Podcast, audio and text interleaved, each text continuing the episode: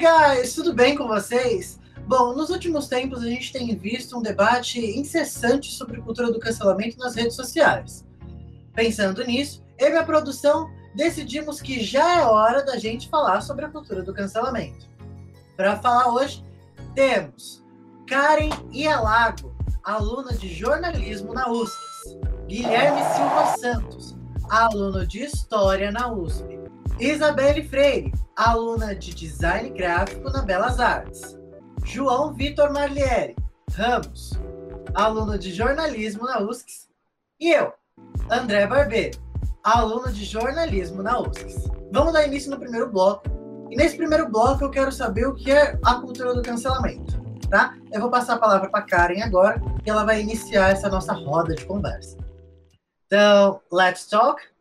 Oi, gente. Então, é muito bom estar aqui com vocês para poder conversar um pouco sobre essa cultura do cancelamento. Mas acho que a primeira coisa que a gente tem que falar é que esse cancelamento deixou de ser um simples comentário nas publicações das pessoas há muito tempo. A, a gente fala da cultura do cancelamento como uma forma realmente de ofender uma outra pessoa, mas a gente tem que primeiro pegar lá no comecinho para a gente poder entender de onde surgiu esse cancelamento, certo? Bom, o cancelamento ele surgiu de uma simples ideia da gente poder ensinar para outra pessoa como que a gente poderia é, fazer certos comentários e coisas do tipo. No vídeo que a gente fez de 15 minutinhos lá, um pouquinho sobre a cultura do cancelamento, o André teve uma forma bem engraçada de poder explicar sobre isso. Então a gente falava: vem cá, senta no colinho do tio e eu vou te explicar por que, que a gente não pode falar o que você acabou de falar e por que, que isso é errado. Só que a partir do tempo, principalmente com a pandemia, que foi quando a gente teve aquele boom das redes sociais e todo mundo usava, todo mundo só vivenciava redes sociais, a gente acabou tendo a convivência com certas pessoas que tratavam as, as opiniões como ou certo ou errado. Então, a partir disso, a gente acabou tendo certa divergência de como a gente poderia opinar nas coisas, na relação da vida das pessoas. E a gente acabou tornando isso uma coisa mais séria, um assunto a ser mais trabalhado, só que de uma maneira mais ofensiva. Oi, gente, eu sou a Isabelle. E complementando o que a Karen falou, eu acho que foi perfeito o posicionamento, é realmente isso. Uh, tudo começou com, com explicação, né? E eu acho que o segundo estopim para a cultura do cancelamento foi os exposed que aconteceram no início da quarentena também. Uh, teve um movimento muito forte de mulheres contando sobre os assédios que elas sofriam e dando nome aos bois, realmente, falando: meu ex-namorado fez isso, isso, aquilo, uh, a pessoa que eu me relacionava, que pode ser seu amigo, me tratou de tal maneira. Era um alerta, eu diria que era um alerta para as pessoas uh, ficarem atentas ao que estava acontecendo por baixo dos panos. Uh, isso desencadeou uma onda de ódio. E é um sentimento humano, né? Quando a gente vê uma injustiça, quando a gente vê uma coisa que você acha realmente que não tá certo, você quer combater aquilo. E esse combate começou a ser feito pelas redes sociais. Um momento muito forte de ódio desencadeou essa segunda onda, né, que eu diria. Essa, essa cultura realmente surgiu daí foi o primeiro estopim. As pessoas perderam um pouco a mão. O que eram para ser denúncias começaram a se tornar movimentos muito comuns, assim. Não, às vezes você apontava uma coisa muito pequena que se, se você conversasse, como a Karen mesmo disse, seria resolvido. Começou a ser ódio. É um ódio gratuito, né? Que já se fala há bastante tempo. Às vezes você não conhece a pessoa, você não sabe o contexto que aquela pessoa falou, mas você só quer atacar. E esse ataque realmente que gera, na minha opinião, a cultura do cancelamento. Bom dia, boa tarde, boa noite a todos que estão assistindo esse vídeo. E hoje estamos aqui presente para debater a cultura do cancelamento. E esse tema se tornou muito importante, visto que a internet é um fenômeno social muito grande. Realmente ela comove e movimenta muitas pessoas. E dentre essas movimentações está o fato do cancelamento, o ato do cancelamento, que é nada mais do que o julgamento online. E o debate a ser feito sobre esse tema é até que ponto ele é justo, até que ponto ele é injusto e o que realmente é. quando se separa de cancelamento e lixamento. E, e hoje discutiremos um pouco mais sobre isso. Já é hora, afinal. Não, exatamente. Eu não tenho nada a acrescentar ao que eles falaram. Eles falaram exatamente uh, o que o nosso tema é, a cultura do cancelamento. Né? Ela é a cultura gerada pela falta de empatia das pessoas. Né? Acredito eu. Bom, uh, vamos, já que é assim, dar início ao segundo bloco, né? Vamos falar sobre uh, um pouco mais sobre isso daí. Já que a gente já destrinchou o que é a cultura do cancelamento. E você que, que não tinha assistido o vídeo, eu tô de olho, hein? E você que não tinha assistido o vídeo e agora vai lá assistir, ou depois daqui, a gente já pode dar início à nossa conversa sobre, para a gente poder, talvez, ter uns devaneios sobre essa cultura, tá bom? Vamos lá, vamos lá, Isa começa aí com as suas opiniões sobre essa tão louca cultura do cancelamento. Bom, a gente conversou bastante antes de fazer o podcast, uh, até para o vídeo, para os estudos e etc. A gente estava trazendo casos, assim, trazendo acontecimentos do início, algumas coisas que a gente já viu acontecer. E vou citar aqui um caso que a gente conversou bastante, sobre o, essa manifestação de ódio gratuito, que foi o caso da VTube. É, ela teve um caso, quando ela tinha 15 anos, de um, cuspir na boca de um gato. Assim, na minha opinião, isso é errado, certo? Eu acho que ela deveria ter tido uma outra atitude, e isso foi conversado muito sobre como a internet uh, criava pessoas que precisavam de tudo para. faziam de tudo para engajar. Isso é uma coisa que também já está se falando há bastante tempo. Então, casos como o Lucas Neto da banheira de Nutella também aconteceu, a partir do momento que você começa a incentivar crianças a ter comportamentos meio duvidosos, eu diria. Enfim, a VTube teve esse caso de um posicionamento completamente errado, que foi muito criticado. Mas ela, em um vídeo recente que ela postou enquanto ela estava confinada para o BBB, ela contou que foi agredida na rua por causa disso. Ela já teve o linchamento virtual e ela teve também esse linchamento físico. E a gente conversou bastante sobre isso, sobre quando o cancelamento, ele como o cancelamento ele muda as vidas. Ele atingiu ela, ela teve crises de pânico, ansiedade, depressão e afins. Uh, e além disso, a família dela ficou muito abalada. Além de zelarem pela segurança física dela, né, que como eu comentei, ela foi agredida, também ficaram muito preocupados porque aquele era o trabalho dela. Ela já trabalhava com isso, ela já tinha uma renda tirada disso, que querendo ou não dava um certo conforto para a família, né? Ela era uma das bases, um dos pilares de renda da família. E eles ficaram muito preocupados. Então, o cancelamento muitas vezes ele não afeta somente a pessoa que é cancelada. Ele afeta a família, ele afeta os amigos, ele afeta a saúde mental daquela pessoa. E eu acho que é bem importante a gente debater sobre isso. Não, com toda certeza, Isa. Eu acho que é exatamente isso. Uh, esse caso da VTube, a gente até fala no vídeo, que você não assistiu, né, Safadinho? A gente até fala isso no vídeo, que afetou psicologicamente a VTube de uma forma, assim, muito difícil, né? Foi muito difícil para ela passar por isso. E é triste ver isso, né? Eu acho que se as pessoas chegassem nela e explicassem porque ela tinha feito aqui, porque por que, que o que ela fez foi errado, eu acho que esse trauma não existiria. Né? Eu acho que esse trauma ela não, ter, não, não, não teria.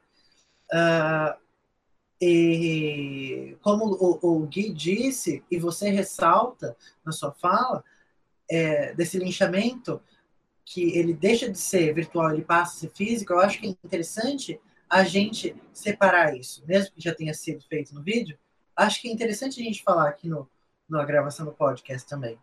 Uh, Gui, eu vou deixar essa com você, porque já que você tocou nesse assunto e eu já falei, então eu vou deixar contigo. Vai lá, Gui. É, então, eu acho muito engraçado quando a gente pode pensar como é uma CPI. A gente está no momento da CPI, tá na CPI, a diferença é, é uma CPI das redes sociais, a diferença é que não há normas, não há regras. A pessoa está lá, ela está sendo é, alvejada em praça pública. A praça se tornou a internet, só que a pessoa não tem direito de defesa muitas vezes, não há norma. Até onde você pode chegar nesse julgamento. Durante o BBB, a gente viu que ela se sentiu muito pressionada, ela estava realmente traumatizada. Ela estava tomando, nos primeiros dias do programa, estava tomando cuidado com tudo que ela, que ela falava ou agia. Ela estava muito presa. Até que teve aquela roda de conversa que todos falaram: não, o que aconteceu lá fora fica lá fora. O que acontece fica lá. Mas aí eu entrei em outro ponto que eu já comentei no nosso vídeo passado que você não assistiu. Até que ponto o cancelamento realmente funciona? Porque ela foi cancelada, foi, mas ela não continua sendo um dos maiores canais do Brasil, ela não continua tendo relevância, tanto que ela foi parar no, no maior reality show da TV brasileira. Então, até que ponto o cancelamento realmente cancela e quem ele cancela? É complicado a gente falar sobre isso. Eu acho que essas pequenas nuances que não são tão fáceis de se compreender, mesmo a gente pesquisando e entendendo sobre o assunto. Então, eu adorei o posicionamento do Guilherme, inclusive é um posicionamento que eu tenho sobre a cultura do cancelamento. Mas eu decidi trazer aqui para vocês, inclusive a gente trouxe já lá no vídeo, e acho que você, se você não assistiu, então o que você está fazendo? Vai lá assistir de novo, pelo amor de Deus. Mas a gente trouxe a visão de um filósofo moderno, que eu acho muito interessante a gente poder falar aqui, que é do professor Luiz Felipe Pondré, que ele é filósofo, escritor, professor da, de comportamento e mídia lá da PUC, na PUC, e ele é colunista da Folha de São Paulo. E ele diz o seguinte sobre a cultura do cancelamento. A cultura do cancelamento está enraizada como característica do ser humano. O ser humano gosta de jogar pedra nos outros. Ele gosta porque, nesse momento, é quase como se ele sentisse que é puro. Eu tenho a impressão de que a cultura do cancelamento é a transposição do gosto do linchamento para o âmbito das redes sociais e traz a ideia de que quem lincha está linchando em nome de uma boa causa. Porque eu acho interessante a gente falar sobre, esse, sobre essa, essa citação do filósofo as pessoas sempre se acham que são melhores do que as outras. A partir do momento que eu me acho melhor do que outra pessoa, eu automaticamente vou achar que a minha opinião está ou melhor ou completamente certa, enquanto a, supomos, a da Isa está completamente errada. E essa questão de jogar pedras um no outro é muito delicada, porque às vezes a gente não sabe, primeiramente, a gente nunca sabe o que a pessoa está passando por trás das redes sociais. E ela acabou pegando uma direção aonde qualquer assunto pode vir a calhar ser um cancelamento. Então, a gente tem uma, uma situação bem engraçada, ao meu ponto de vista, obviamente, que a gente estava dando uma pesquisada e a gente viu, e eu gostaria de que vocês tivessem uma reflexão agora sobre essa, essa situação que aconteceu. Eu vou conversar aqui com os meus colegas, obviamente, sobre isso, mas que você também parasse uns minutinhos, talvez pausasse o podcast só para poder pensar o que, que você poderia fazer se você estivesse nessa situação. Mas tudo bem. Uma professora de teatro lá em Nova York, ela foi acusada de racismo por ter cochilado durante uma reunião online que se tratava de ações por justiça racial dentro do curso. Ela alegou só ter descansado as vistas olhando para baixo e que só tirou um cochilo. Se você tivesse na palestra você teria acusado a professora de racismo? E por que você teria acusado ela de racismo? Isa, então agora a gente vai falar sobre isso. Você que tem muito mais lugar de fala aqui do que eu para poder. Eu vou te perguntar isso. Você teria acusado a professora de racismo e teria cancelado ela e linchado por ela ter dormido numa, numa pauta racial? Karen, olha, essa é uma coisa que eu vou pensar, assim, eu vou responder meu primeiro impulso mas eu acho que é uma coisa para a gente realmente refletir. Eu acredito, não sei como seria na, no momento, mas eu acho que eu ia ficar um pouco magoada. Talvez não, não cancelar ela para sempre, assim, ai meu Deus, não. Mas eu acho que eu teria ficado magoada por ser uma pauta que realmente me interessa. Eu acho que às vezes é muito difícil a gente separar o pessoal do que a gente realmente sente, né? O que é importante para a gente, das causas sociais. Eu acho que esse é um dos motivos também da causa da cultura do cancelamento. uh, eu não entender, eu não ter a empatia de pensar que porque a causa é importante para mim, a, eu entender que às vezes a outra pessoa não teve o mesmo acesso aos livros que eu li, aos filmes que eu assisti, aos podcasts que eu ouvi, entende? E isso me faz ser egoísta, achar que apenas por eu ter aquele conhecimento, eu posso atacar, atacar outra pessoa. E falando sobre a primeira parte da sua fala, eu lembrei de um vídeo, de um podcast que eu estava ouvindo esses dias, o Lavando a Roupa, uh, do Chico Barney. Ele estava comentando sobre reality show. Ele, ele geralmente é um colunista e comentarista de reality shows, e ele foi questionado tá, uh, o reality show virou quase uma máfia, né? São pessoas uh, a todo tempo atacando outras pessoas, e por você ser colunista, você pode dar suas opiniões, mas você tá no meio do fogo cruzado, né? Então é difícil você as pessoas entenderem que você é um profissional e não é sua opinião como pessoa física. Você não está atacando o personagem do reality show que é o seu favorito. Não. Você está dando suas opiniões como um profissional. São opiniões até bem pensadas, não é uma coisa que talvez você falaria numa roda de amigos. São coisas que você realmente reflete para falar aquilo. Uh, e, e perguntaram para ele como você lida com os ataques de hate. E aí ele comentou que desde pequeno sempre gostou de entender a opinião das outras pessoas. Porque, querendo ou não, ele não é o rei da verdade. Ninguém tem a verdade absoluta. Cada pessoa tem a sua ótica. Só que hoje em dia, no meio que a gente está vivendo, as pessoas não têm nem o interesse, nem a boa vontade e nem a paciência de querer compreender o porquê o outro não concorda com você. E isso é uma das maiores causas da cultura do cancelamento, né? Eu vou até parafrasear uma coisa que ele falou, que é que a, uh, o cancelamento é um posicionamento emburrecedor a partir do momento que você não ouve, você não acrescenta nada à sua vida. Bom, Gui, então deixa eu te fazer a mesma pergunta. Se você tivesse naquela sala de aula na reunião, você também teria pensado a, a, mesma coisa que a Isa? Você teria cancelado? Ou você já acha que não tem necessidade de cancelar, mas é uma coisa importante de se conversar? Qual é a sua opinião sobre isso? É, então, pensando no mesmo que a Isa disse, porque para mim esse é um ponto muito importante, é um assunto que toca muito comigo, é uma luta que eu tenho, então, cancelado eu não teria cancelado, mas talvez eu teria acusado de descaso. De descaso, provavelmente eu teria acusado dessa parte. E é complicado, porque se tornou meio banal. Em algumas partes tornou banal o cancelamento, realmente. Do tipo, às vezes o simples fato de não ter a minha opinião torna a pessoa passiva de ser cancelada sem ao menos tentar entender qual ponto ou qual perspectiva daquele mesmo ser humano. Tem um livro da Patricia Hill Collins que fala sobre a hierarquização das lutas, hierarquização dos sofrimentos, para falar a verdade, hierarquização dos sofrimentos, que ela fala que não se deve hierarquizar sofrimentos por tais motivos e blá blá blá blá. A questão é, no meio desse livro, ela fala sobre como a gente às vezes é um monstro dos outros também. A gente carrega dentro de nós nossos próprios colonizadores. Uma visão colonial, a gente carrega nosso, o que a gente luta contra, a gente carrega uma parte dentro de nós mesmos.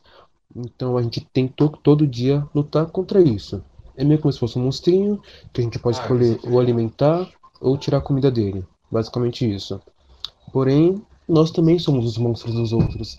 Então fica meio ambígua essa coisa do cancelamento. Por exemplo, a mulher dormiu durante uma pauta de, de, uma, de uma ação social para o movimento negro. E se eu dormisse durante uma, uma pauta de uma ação feminista, por exemplo, eu seria passivo de ser taxado de machista, é sobre essa casa. Eu acho que taxar de descaso talvez seja possível, sim, não acho errado taxar de descaso, mas cancelar eu acho que extrapola um pouco, passa um pouco do limite.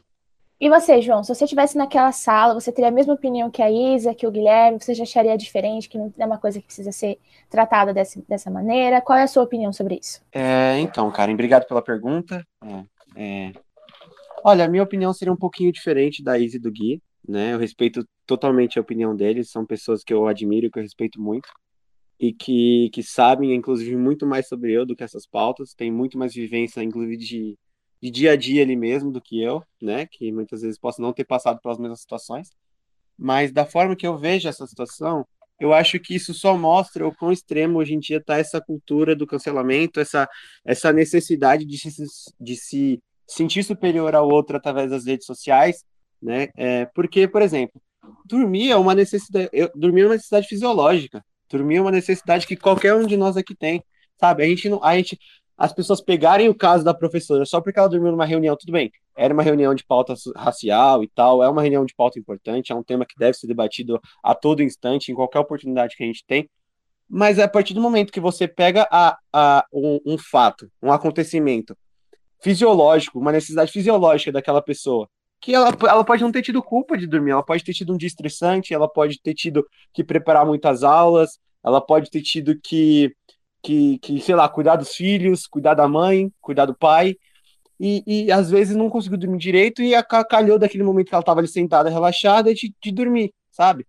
É, é um, um, fragmento de tempo pequeno, que a pessoa ali cometeu um, um deslize que a pessoa cometeu, pequeno, que poderia ser facilmente relevado, ela poderia ser, sei lá, ser chamada a atenção pelos líderes do, do movimento, ou, ou das pessoas que estavam ali organizando a, a, o evento e tal, chamada atenção num privado, ó, oh, não foi legal, tal, presta mais atenção.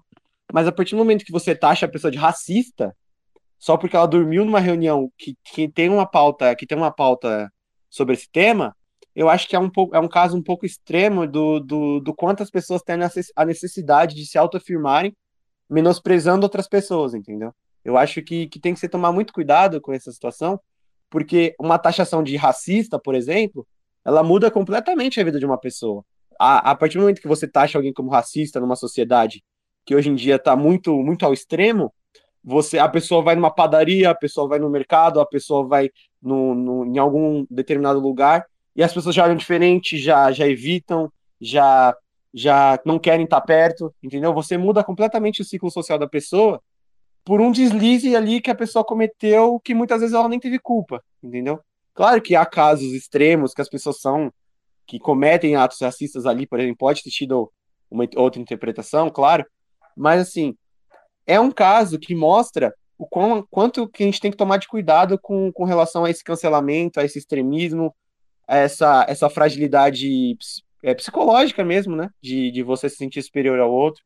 Enfim, eu acho que é um caso que a gente tem que analisar com muita calma e que tem que ter muito cuidado ao dar uma opinião, ao dar... não que os meus caros colegas não tenham tido, óbvio que não, mas que eles, mas que num geral as pessoas têm que ter muito cuidado ao analisar um caso desse, tipo, se informar, ver o que aconteceu, para aí sim poder dar, dar opinião. Fico meio dividido em relação a isso. Eu concordo muito com a Izzy e com o Gui. Eu acho que assim, o lugar de fala né, nesse tipo de causa, nesse tipo de, de assunto, é essencial, né? Uh, o João coloca o feminismo para a gente. João não, o Gui coloca o feminismo para a gente pensar sobre isso. Então, se fosse uma palestra sobre feminismo, que as, vocês, as, as, meninas, pensariam se a, menina, se a, mulher tivesse dormido, se um cara tivesse dormido, uh, virado o olho, né? Enfim, eu acho que eu, meu, o, o, meu posicionamento tende muito para o que a Izzy e o Gui falam, que é esse descaso, né? Esse possível descaso dessa professora, mesmo tendo em mente que ela poderia ter tido sim um dia, um dia estressante, uh, um, um, dia cansativo, uma semana cansativa, eu acho que esse caso talvez beire o extremismo, pode ser que beire o extremismo de alguma forma, né, de querer cancelar. Eu acho que o cancelamento é um extremismo do caso, mas taxar como descaso a situação, eu acho que é o ponto essencial. Porque a partir do momento que você vê uma pessoa uh, não se importando com uh, o que você está falando, uh, não se importando ou fazendo. estando ali só para uma média, tá ligado? Tá ali na reunião só para fazer uma média. Eu acho que a partir desse momento, a partir desse pensamento, a gente pode ver que esse cancelamento dessa professora não foi legal, né? não, não, não, foi, não fez sentido mesmo que uh, ela tenha sido uh, não, não tenha sido bacana a, a conduta dela. Né? Eu acho que é legal diferenciar isso. Então, assim, concordo com o João, é um extremismo cancelar ela, mas concordo com o Gui e com a Isa em relação a essa, a essa má conduta dessa professora. E, Karen, já que você perguntou tanto, já que você perguntou tanto para tanta gente aqui na nossa conversa, o que a gente acha disso? Eu te passo essa mesma pergunta. O que, que você, se estivesse, estivesse falando sobre a causa que você está lutando, uma causa que você está ativa, né? Qual seria o seu posicionamento? Olha, André, eu acho interessante. É, essa situação eu quis trazer ela. Espero que você que esteja escutando também já tenha formulado sua opinião, porque ela é muito importante para a gente também, mesmo que a gente não possa estar escutando ela agora.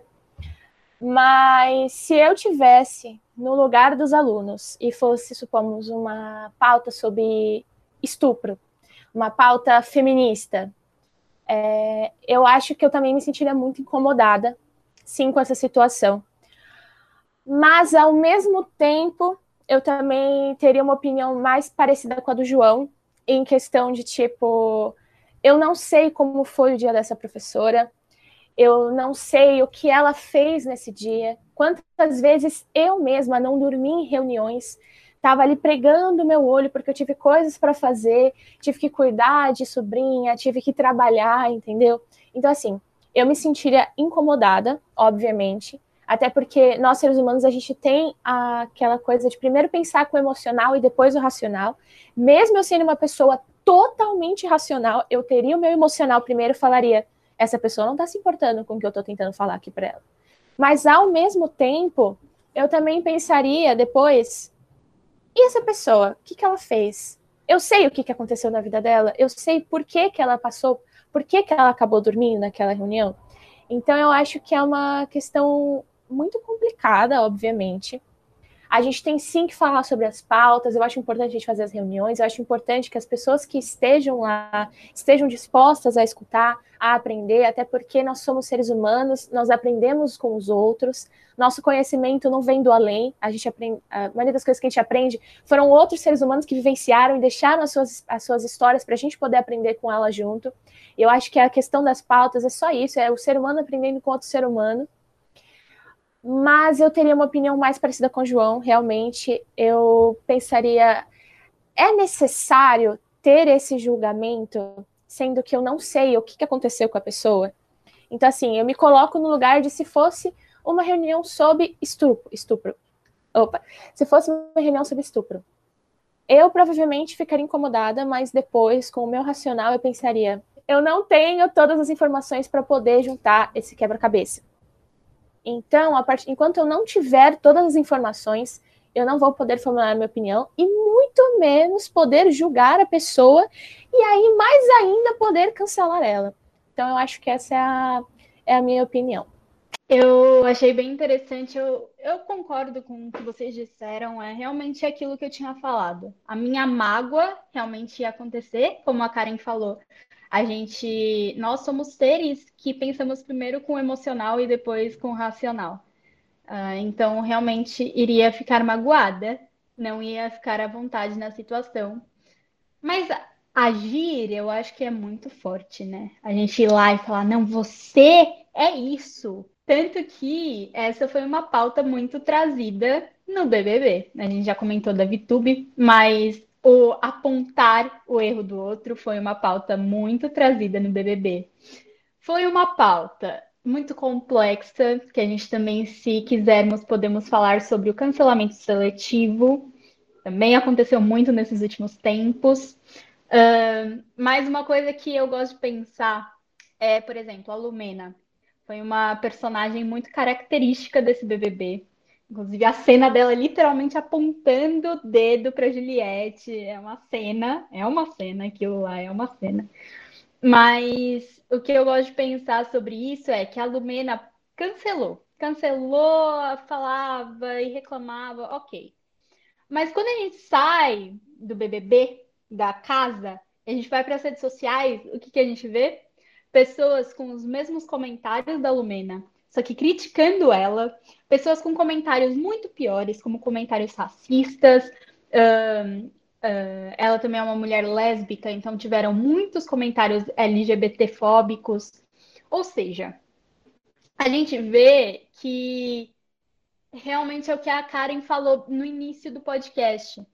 que a gente aponta para nos sentirmos puros, mas não necessariamente essa é a verdade.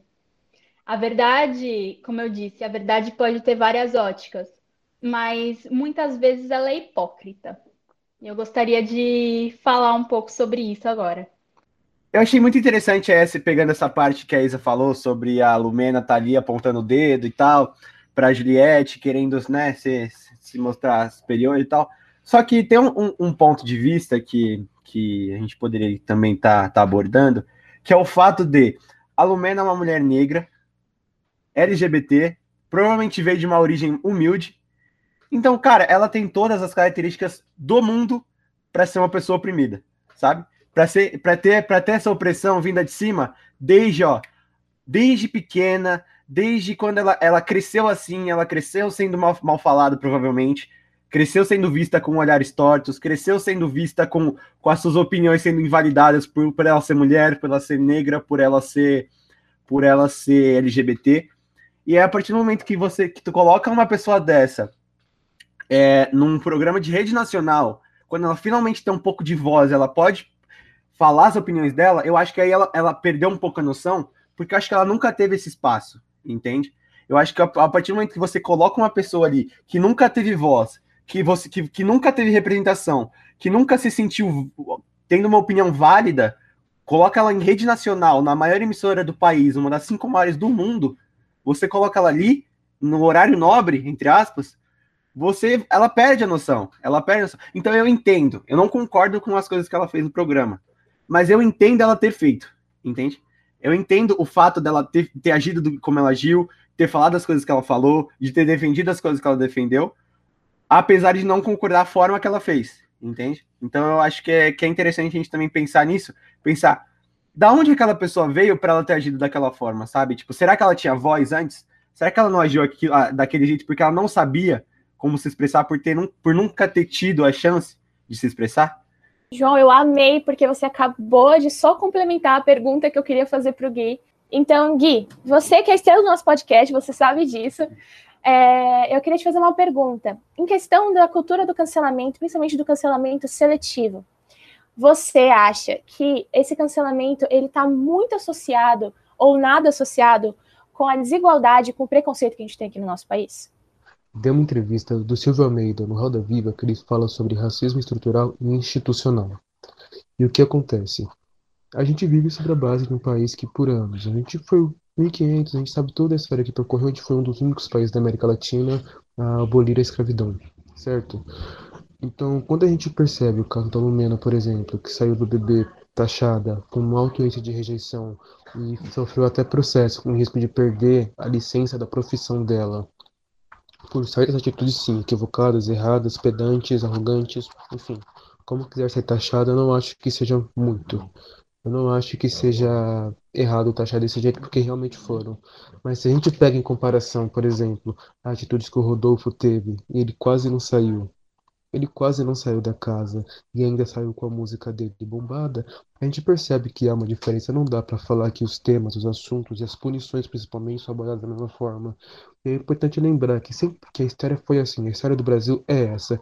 Teve um grupo que, quando errava, era açoitado em praça pública, teve um grupo que, quando errava, não sofria punição e, quando sofria, essa ficava resguardada ao particular. Então, a gente pode dizer que é cultural, infelizmente. Infelizmente é cultural, então pode dizer sim que é seletivo essa parte. Então sim, Karen, e como comentando, é realmente seletivo. Tem, tem uma certa seleção, tem uma certa disparidade entre as punições e as consequências que cada um recebe. As consequências na vida prática e principalmente no trabalho de cada um, as influências.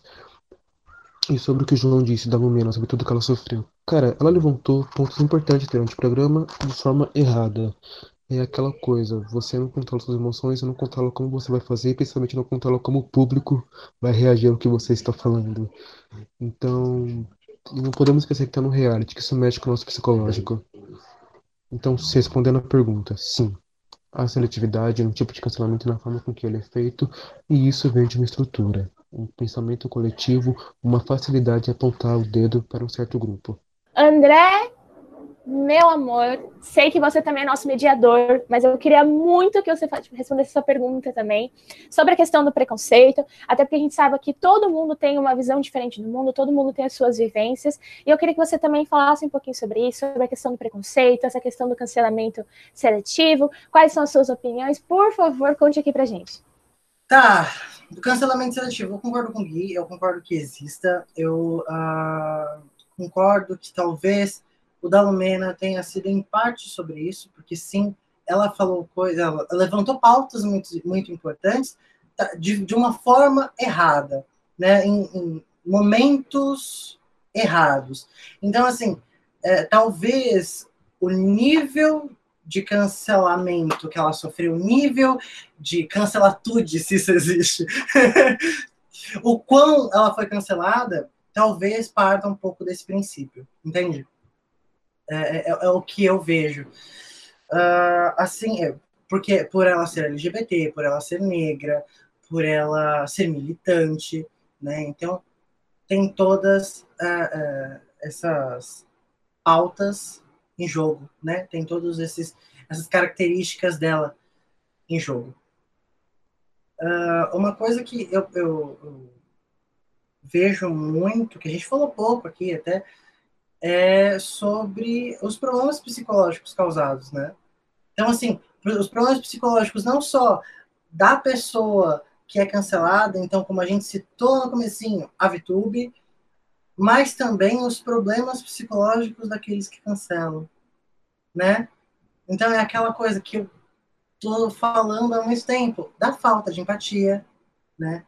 Eu acho que eu sou, da, sou, o tipo de pessoa que defende que todo mundo tem que fazer terapia, entendeu? Então, assim, é, é isso, entende? Talvez vocês pensem diferente, eu passo essa bola aí para vocês, para a gente já finalizar esse bloco uh, com esse assunto tão importante, né? Não, sem dúvida. Às vezes a gente não tem noção do quanto o nosso psicológico é abalado por esse tipo de comentário. Assim, eu tenho até um caso pessoal meu mesmo, que quando eu era criança eu postava vídeos na internet. E aí algumas pessoas da minha sala começaram a criticar, fazer grupo, na época era MSN, no MSN para falar sobre. E isso me traumatizou a ponto de até hoje eu ter vergonha de postar coisas nas redes sociais. Então, é, eu acho que o cuidado, a noção, os traumas, eles, eles vão vir, sabe, se a gente não tiver esses dois elementos. O que eu posso dizer é que sim, façam terapia e entendam que o outro, às vezes, a gente julga demais, enquanto a gente poderia estar ensinando, amando, tomando cuidado. É isso, acho que é isso que eu tenho para falar sobre. Enfim, é, eu acho muito legal o que a Isa comentou desse relato pessoal, é, porque as pessoas mostram que não é só na internet que isso acontece, as pessoas isso acontece também na vida real, porque isso torna, isso torna o debate não só uma pauta teórica, uma pauta filosófica, mas uma pauta de vida mesmo, uma pauta é, uma pauta real de, de as pessoas sentirem que está acontecendo de verdade, sabe? Que pode chegar em você. Tipo, não vai ser uma coisa que vai acontecer na internet com um cara famoso. Vai, pode chegar em você também, sabe? Eu acho isso muito legal. E complementando também o que ela falou sobre a parte da terapia e de, da necessidade de fazer terapia, existem dados hoje que comprovam que o Brasil está entre os cinco países do mundo que mais existem casos de ansiedade e depressão, sabe? Que são tidos como os males do século, né? Aquela frase que a gente ouve sempre, os males do século. E a gente está entre os cinco países que mais tem esses casos, sabe? Então, tipo, é, é, é, é, clara e evidente a necessidade das pessoas procurarem ajuda, é clara e evidente. E esses transtornos, principalmente agora que foram agravados pela pandemia, que, né, que as pessoas estão mais em casa, estão mais ansiosas, estão mais tristes, estão perdendo pessoas, estão vendo mortes o tempo todo na televisão, isso mexe com a cabeça das pessoas. E, e assim, você, você procurar essa ajuda, você, você reconhecer essa necessidade, faz com que você perceba que você também tem as suas próprias falhas e cai naquilo que a gente estava comentando antes, sabe? De, de você não se sentir mais superior ao, ao outro a ponto de apontar o dedo, a ponto de você você inferiorizar, a ponto de você menosprezar, a ponto de você não permitir mais que a pessoa viva, tá? Então, tipo assim, é, é, é interessante esse autoconhecimento. Eu, eu, eu acho que, como o André disse, todo mundo deveria fazer terapia. Eu acho que a psicologia deveria ser uma área muito mais valorizada do que ela é hoje. Infelizmente, ela não é tão valorizada, principalmente para a gente viver num país é, é, conservador, entre aspas, um país muito religioso, né? Que, que tem muito essa coisa de falta de Deus, de falta de falta de oração, falta disso, falta daquilo. E então é uma necessidade muito grave que a gente tem hoje. E, e eu acho que as pessoas deveriam se atentar mais a esse problema, entende? Bom, ninguém aqui tá sendo hipócrita também. A gente também, a gente também erra, a gente também fala muito mal das pessoas, a gente também tem várias situações onde a gente também tem as nossas nossos momentos de fraqueza, se a gente pode dizer. Mas a questão aqui mesmo, a nossa pauta, é a gente entender o quanto isso pode acabar ferindo outra pessoa. Então, a nossa, acho que a pauta do cancelamento é a empatia, é o pensar no próximo, é o amor ao próximo. Então, assim, todo mundo vai errar, todo mundo vai falar mal um do outro, essas coisas, até porque a gente está em casa e a gente não tem mais nada para fazer. Desculpa, eu não tenho mais nada para fazer. Mas brincadeiras à parte, a, gente, a, nossa, a nossa opinião mesmo, que eu acho que é a minha, do André, da Isa, do João, do Guilherme, é que o mundo precisa de empatia, a gente preza por um mundo onde a gente, o outro possa pensar no próximo, que a gente tenha um amor ao próximo, um respeito mútuo de todas as partes. Então, é isso. A gente gostaria que o, o, cancelamento realmente não existisse mais, até porque a gente falou lá no vídeo. O cancelamento gera o linchamento, o linchamento não faz bem para as pessoas, ele realmente acaba acarretando problemas psicológicos seríssimos. A gente assistindo o vídeo da VTube para poder colocar no vídeo, a gente sentiu tudo o que ela sentiu. Foi um pesar muito grande no nosso coração. A gente e é aquilo é você entender que você errou e pronto, acabou. Você não precisa ter traumas na sua vida por um erro que você teve. Então a gente chega no terceiro bloco com isso na cabeça, de que o cancelamento nada mais é do que a falta de empatia e que para acabar com isso a gente precisa de pessoas que tenham empatia. Né? Eu deixo meu apelo aqui a vocês que façam terapia, tá? Por favor, você aí, pessoinha que está assistindo a gente, que está ouvindo a gente, tá? E que assistiu o vídeo anterior, e se você não assistiu, vai assistir. É... Eu tenho, eu deixo isso, esse meu pedido a vocês.